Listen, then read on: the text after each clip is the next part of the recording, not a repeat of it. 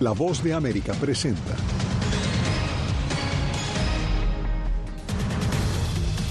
Texas desafía nuevamente a la Casa Blanca al detener en Eagle Pass a migrantes indocumentados. Instalación improvisada de alojamiento para migrantes genera controversia en Chicago. Argentina deporta hacia Ecuador a parientes de un presunto jefe narcotraficante quien escapó de la cárcel de Guayaquil. Y tras varias semanas sin comunicación directa, Biden y Netanyahu abordan la situación humanitaria en Gaza.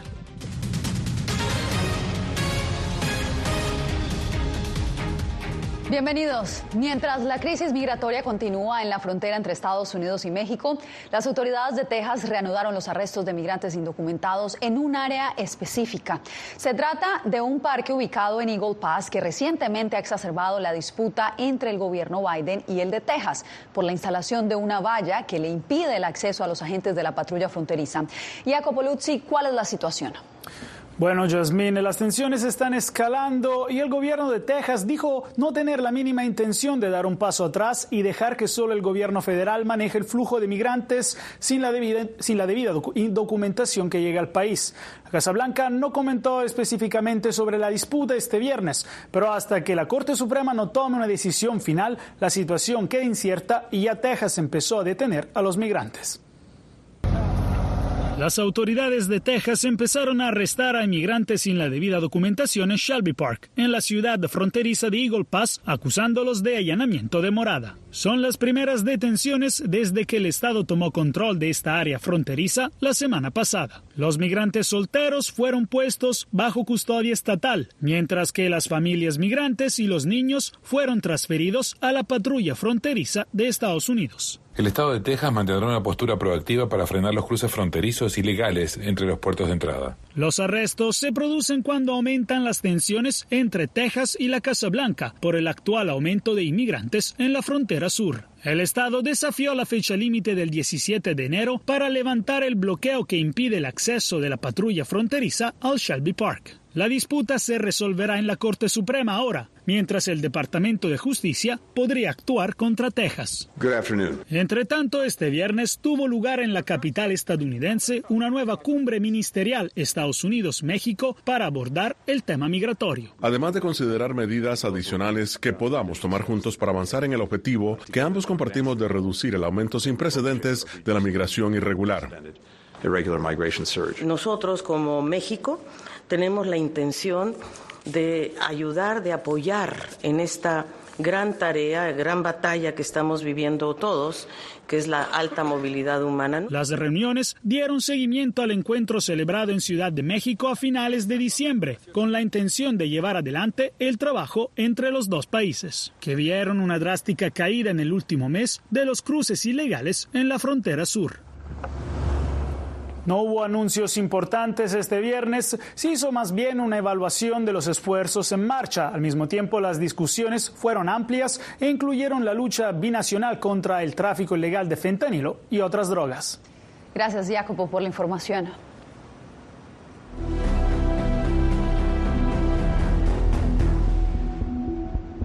Una nueva jornada de nieve llega a las costas este y oeste de Estados Unidos. Este viernes retomaron fuerza las tormentas que convierten a algunas carreteras en trampas mortales desde Oregon hasta Tennessee. En Rochester, Nueva York, un avión se deslizó fuera de la pista de aterrizaje. Algunos estados incluso han declarado estado de emergencia, entre ellos Oregon. En las últimas dos semanas, las tormentas han azotado gran parte de Estados Unidos y han causado al menos 45 muertes. Desesperados por resolver su situación migratoria en Nueva York, migrantes pasan la noche bajo las inclemencias del clima. Ángela González nos trae el reporte. Aunque las autoridades locales aseguraron que los migrantes no dormirán en las calles en medio de temperaturas gélidas, un grupo se atrincheró en cajas de cartón en las afueras de una oficina municipal con la esperanza de conseguir una identificación local, según reportó el New York Times. Jennifer Solórzano dice que esta es la única forma que tendría para identificarse. A mí el ID, o sea, mi documento cuando yo pasé selva, a mí se me perdieron todos, no tengo ninguna documentación. Entonces yo estoy tramitando, pero no hay, no hay citas para el ID, a mí me pasa eso. Entonces trato de ir a madrugada, pero da un cierto, un cierto límite de personas, entonces hasta ahora no podemos sacar. demasiada gente. Y es que dicen, las citas son difíciles de conseguir. Yo quiero sacar el ID, pero eh, nada más ir hasta allá es demasiada, demasiada gente. Uno pasa hasta el día y no termina sacando el ID. La desinformación se suma a los obstáculos que ya batallan los migrantes. La barrera del idioma y la falta de acceso a asesoría legal les ha hecho creer que una identificación local les dará permiso para trabajar, pero en realidad los permisos de trabajo son potestad del gobierno federal. Es importante obtener el ID del país. Fíjese que aquí hasta para hasta poseer de una cuenta, cualquier tipo de cosas que se necesite realizar acá en el país de Nueva York, toca tener la identificación que es el ID. En este, el Hotel Roosevelt, convertido en albergue y centro de recibimiento, se están procesando identificaciones de la ciudad y se tardan en promedio 15 días con cita previa según la ciudad. Ángela González, Voz de América, Nueva York. En Chicago también hay caos por la instalación de una gran carpa para alojar temporalmente a migrantes que buscan asilo. Esto está generando controversia. Enrique García Fuentes nos da los pormenores. Cientos de inmigrantes en busca de asilo llegaron al barrio más mexicano de Chicago para alojarse temporalmente en esta gran carpa. Se trata del primer albergue financiado completamente por el gobierno del estado de Illinois. Este ejecutivo de una organización comunitaria dice que su misión es servir como enlace entre gobierno e inmigrantes y ofrecerles instrucción académica para integrarlos a la comunidad. Eh, clases en inglés, uh, clases este, de principios morales, de cultura, cultura de Chicago, uh, domesta, uh, violencia doméstica, diferentes cursos para que ellas puedan aprender y, y asimilarse a la sociedad de, de, de, Chicago. Las autoridades del estado dicen que este albergue funcionará solamente por seis meses y a los recién llegados se les dice que solo pueden quedarse en este lugar por un periodo de 60 días. Sin embargo, vecinos y líderes comunitarios dicen estar en contra de la apertura porque supuestamente la instalación de la carpa se hizo en secreto.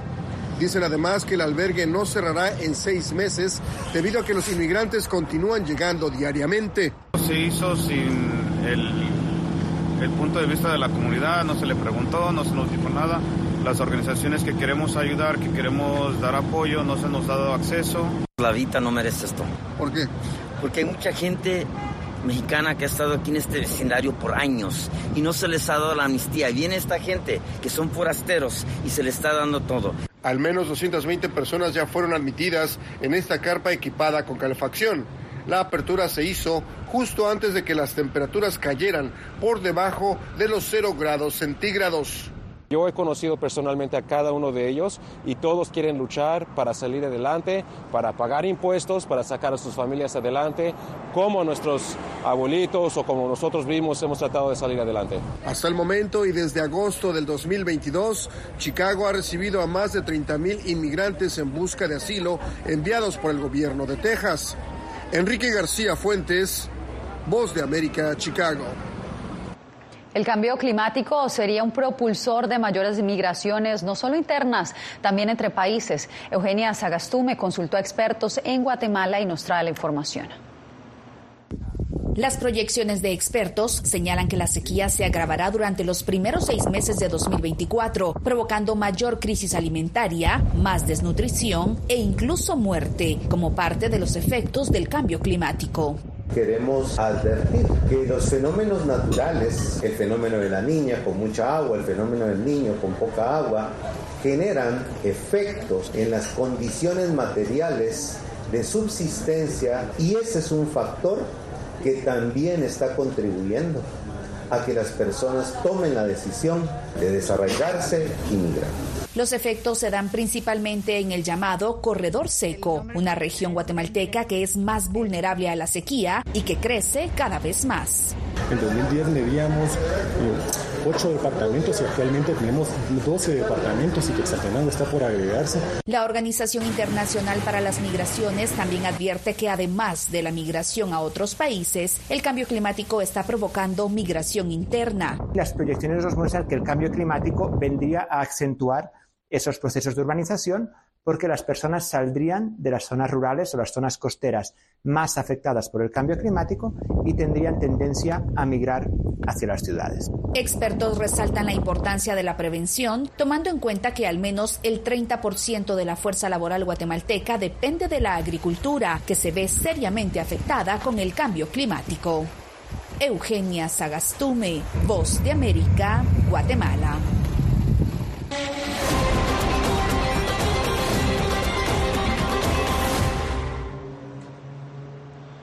Tras casi un mes sin comunicación directa, este viernes el presidente Biden y el primer ministro de Israel, Benjamin Netanyahu, sostuvieron una conversación telefónica. Hacemos contacto en directo con nuestra enviada especial a Jerusalén, Celia Mendoza. Celia, cuéntanos qué detalles se conocen de esta llamada. La Casa Blanca aseguró que los dos mandatarios habían ahondado acerca de los esfuerzos comunes para tratar de liberar a los rehenes que todavía tiene bajo su custodia Hamas.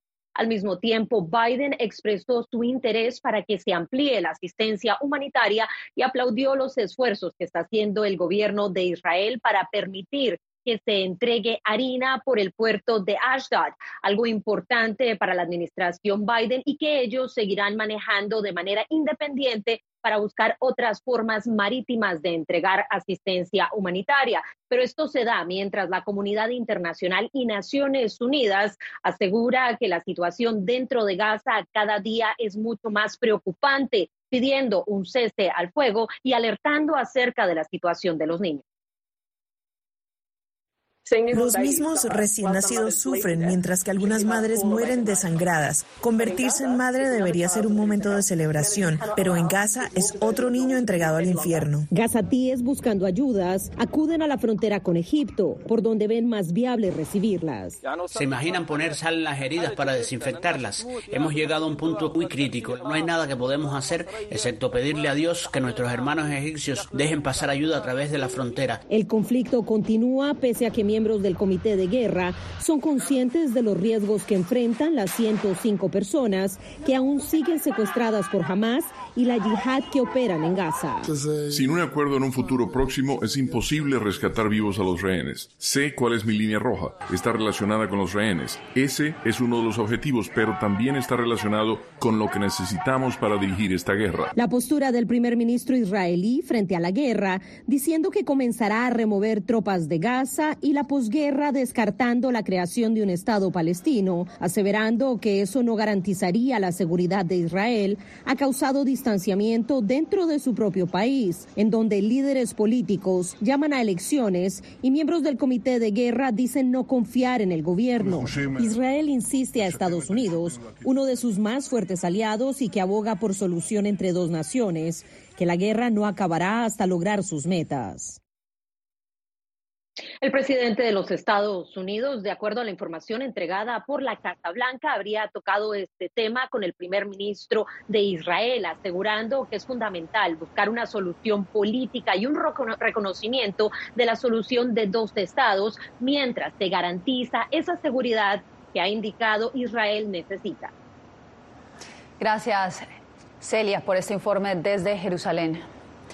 Y en otra información, Argentina deportó a Ecuador este viernes a familiares de Adolfo Macías, alias Fito, a quien las autoridades acusan de narcotráfico. Néstor Aguilera nos trae la información. En medio de un marcado hermetismo, arribó a la ciudad de Guayaquil un grupo de familiares de Adolfo Macías, alias Fito, a quien las autoridades señalan de encabezar la pandilla Los Choneros. La esposa y los hijos de Macías habían llegado a Argentina el pasado 5 de enero antes de que escapara de prisión. Los ecuatorianos fueron localizados por autoridades argentinas en una lujosa residencia de la ciudad de Córdoba, localizada a poco más de 700 kilómetros de Buenos Aires. La expulsión fue supervisada por la ministra de Seguridad de ese país, Patricia Bullrich.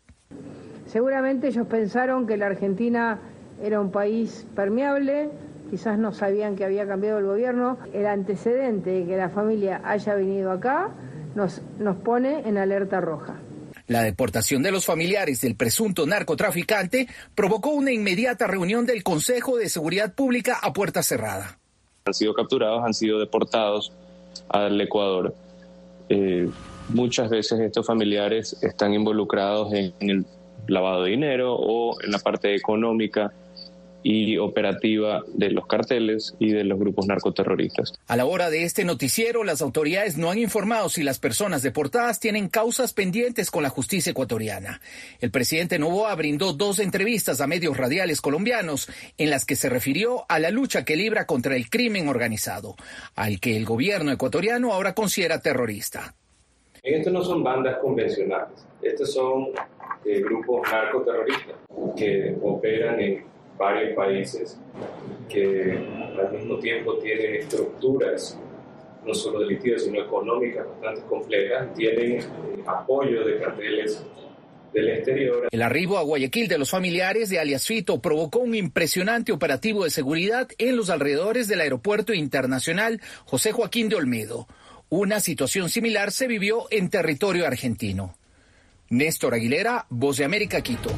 Tenemos más información de Latinoamérica. En minutos les contamos por qué los salvadoreños inician este 2024 con incertidumbre por la economía de sus hogares.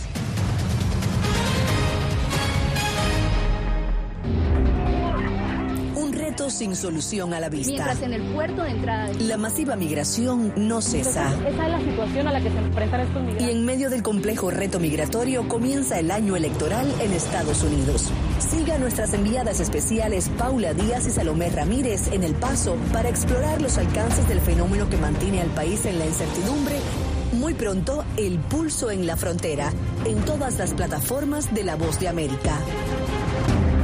Soy Néstor Aguilera, corresponsal de La Voz de América en el Ecuador. Informar sobre la realidad de un país exige una alta dosis de responsabilidad periodística, más aún cuando las noticias evolucionan a cada instante. Aquí en La Voz de América encuentras noticias veraces, precisas y balanceadas, valores profesionales que me motivan a trabajar día a día para informarte de manera profunda sobre los temas que más impactan tu vida diaria. Porque en La Voz de América, la prensa libre importa. ¿Quieres mantenerte informado de primera mano? Únete a nuestro canal de WhatsApp. Lo que ocurre en Estados Unidos, América Latina y el mundo directamente a tu celular. Escanea el código que ves en pantalla y conéctate con las noticias para recibir información veraz y balanceada. Noticias de última hora, reportes originales y verificación de información. Porque en La Voz de América, la prensa libre importa. ¿Cómo decidió este grupo de hombres no acabar con la civilización? Presentamos de Yalta a Malta, una serie documental que analiza las relaciones y amistades entre los líderes de la Guerra Fría. Cómo interactuaron, cuándo se conocieron y llegaron a discutir el destino del mundo. Es un lado de la historia que usted necesita ver. De Yalta a Malta. Vean los cinco episodios ahora mismo en VOA Plus.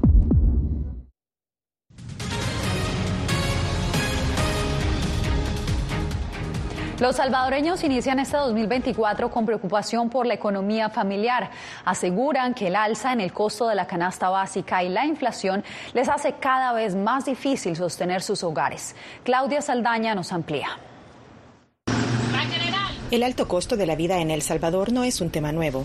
Desde 2023 y a inicios de este 2024, tanto compradores como vendedores manifiestan su preocupación. Ha incrementado bastante el precio de la canasta básica en estos últimos años, ¿verdad? Lo que se compraba antes con 10 dólares ahora tiene que comprarse con 12 o 15 dólares. Si ahí los frijoles pues se han ido arriba valen unos 50, unos 35, dependiendo. En los mercados siempre hay actividad, pero los vendedores aseguran que ellos también han sufrido un incremento en el costo de la mercadería y esto afecta el precio al consumidor.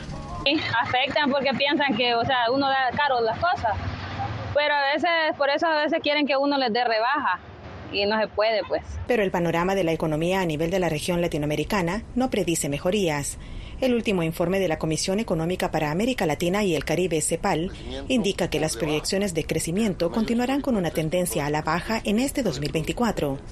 Para El Salvador se estima un crecimiento del 2.3%. Una situación que desafortunadamente va a redundar en una desaceleración en la creación de empleo y en la persistencia también de elevados niveles de informalidad y otros efectos eh, en el mercado de trabajo. El Banco Central de Reserva de El Salvador asegura que la economía creció un 3% en el segundo trimestre de 2023 y proyectaba un crecimiento del 2.6 para el cierre de año. Esto gracias al aumento en los rubros de construcción y el turismo, según su informe. Claudia Saldaña, Voz de América, El Salvador. La ONU se pronunció por el atentado contra dos refugiados nicaragüenses en Costa Rica. Donaldo Hernández nos informa que junto a la Asamblea Legislativa de Costa Rica instan a investigar si se trató de una acción emprendida por Nicaragua.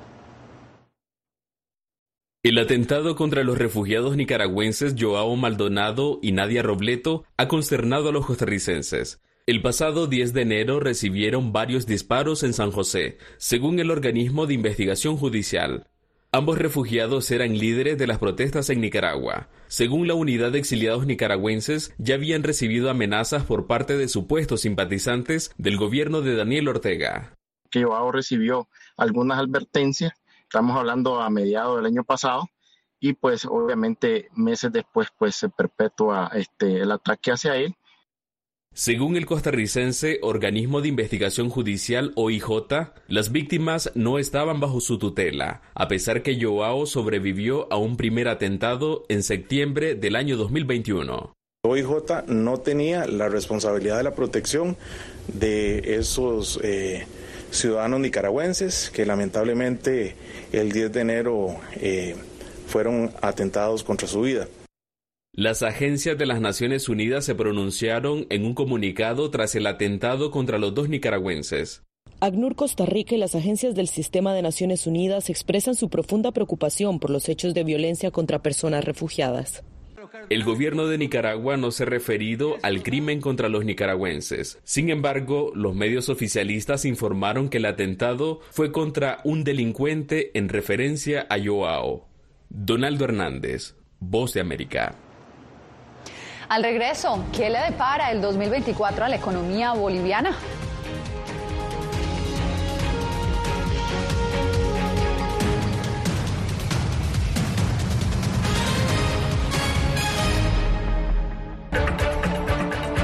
Soy Verónica Villafañe, corresponsal para La Voz de América en Los Ángeles. La Voz de América me ha dado el espacio para contar las historias de personas excepcionales y continuar informando sobre las noticias más importantes y relevantes para nuestra audiencia, presentando los hechos de forma imparcial y con fuentes confiables, principios fundamentales del periodismo.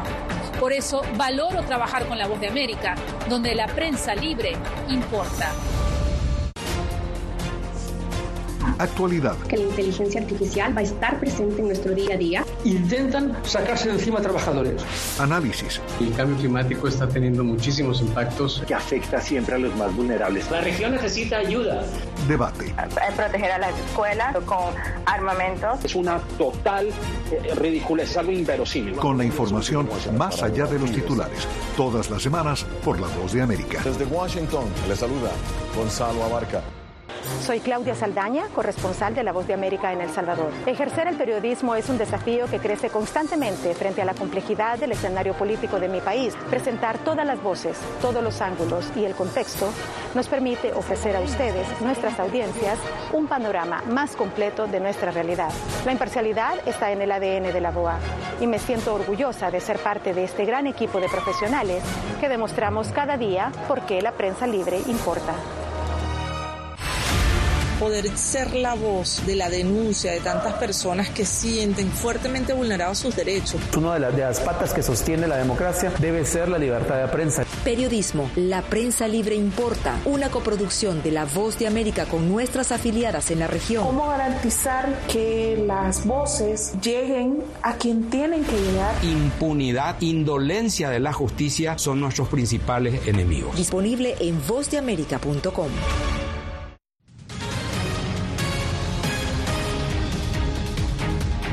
Los bolivianos se han visto obligados a caminar con el agua hasta la cintura debido a las fuertes inundaciones de las últimas semanas. Seis personas han sido reportadas muertas esta semana, incluso dos niños siguen desaparecidos en el oeste de ese país, donde comunidades han sufrido grandes daños por el desbordamiento de ríos. También en Bolivia la caída de las reservas y la escasez de dólares generan incertidumbre sobre la situación económica para este año, aunque el gobierno niega inestabilidad y rechaza algunos informes de organismos internacionales que lo confirman. Fabiola Chambi nos trae la información. Bolivia cerró el 2023 con las reservas internacionales netas en 1.709 millones de dólares, el valor más bajo en 17 años, aunque desde el 2015 se experimenta una caída principalmente atribuida a la crisis de la industria gasífera que afectó la venta a Brasil y Argentina. El gobierno justifica este dato debido a factores externos como la guerra en Ucrania, la inflación en los países vecinos y la crisis bancaria en Estados Unidos, y a nivel interno disputas en el Congreso que traban la aprobación de créditos. Gran parte de estos argumentos, por lo tanto, son bastante endebles y lo que en realidad eh, queda después del informe es una preocupación muy grande, sobre todo para el abastecimiento no solo de divisas. Aún el problema de la escasez de dólares persiste. Entidades bancarias restringen operaciones financieras en esta divisa y se ha denunciado la creación del denominado mercado negro paralelo. Autoridades del Banco Central de Bolivia aseguran que la escasez de dólares que denuncian los ciudadanos se debe a la especulación y que el 90% de las operaciones financieras se realizan en moneda nacional. Quieren resumir el desempeño de nuestra economía en si la persona puede comprar o no comprar dólares. Una cosa es lo que se dice y otra cosa es lo que la gente ve y la gente siente y la gente percibe. A esto se suma el reciente informe del Banco Mundial que indica que la economía boliviana crecerá un 1,5%. Pero el gobierno del presidente Luis Arce mantiene un discurso optimista y asegura que el Producto Interno Bruto del 2024 será mucho mayor a esa proyección. Fabiola Chambi, Voz de América, Bolivia. Manténgase informado de las noticias más destacadas de Estados Unidos, América Latina y el mundo en un solo lugar, vozdeamerica.com. Visítenos escaneando el código QR que en este momento está viendo en pantalla. Bien, y nosotros hacemos una breve pausa y regresamos con más en instantes. Tres meses después del ataque de Hamas en territorio israelí, seguimos. ¿Cómo se.? Celia Mendoza, corresponsal de La Voz de América, regresa al terreno donde la guerra continúa. Esta es la escena que más de una semana. Para brindar reportes precisos, balanceados y de interés. Justo pueden observar en el cielo. Todavía... Siga nuestra cobertura especial en nuestras redes sociales y en vozdeamerica.com el crimen organizado asesinaba a los chicos y luego cremaba los cuerpos. Periodismo, la prensa libre importa, una coproducción de La Voz de América y Latina. Así que es complicado hablar acá de libertad de expresión. Disponible en vozdeamerica.com. Soy Divalicet Cash, periodista y presentadora de La Voz de América. Ir más allá de la noticia, escuchar las voces de las minorías y de las comunidades más vulnerables para informar sobre sus necesidades y logros es mi pasión. Desde Washington, visibilizar la diversidad étnica de Estados Unidos y de la comunidad hispana es parte de una pasión que compartimos en La Voz de América, donde la prensa libre importa. que empiecen a callar a periodistas, que empiecen a callar medios. Periodismo, la prensa libre importa. Una producción especial de La Voz de América. Porque al final lo que está en juego no solo medios de comunicación, sino la democracia de un país. Disponible en vozdeamerica.com.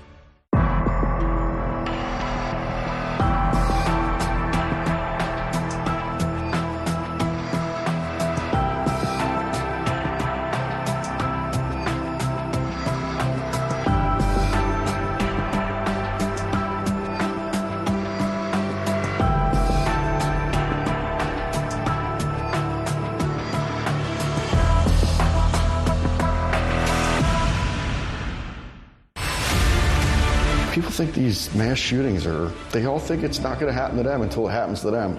Periodismo, la prensa libre importa. You know, I never thought it would happen to me. Disponible en vozdeamerica.com.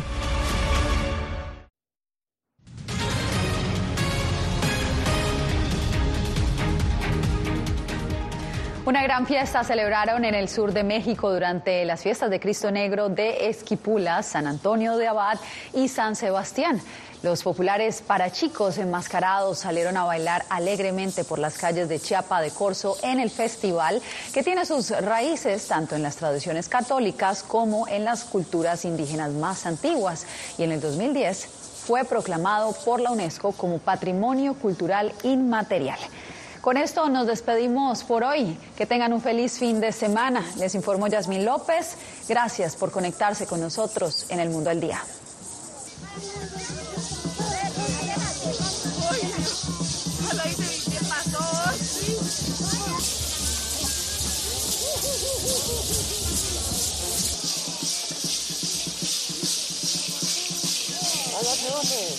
Aguántame por.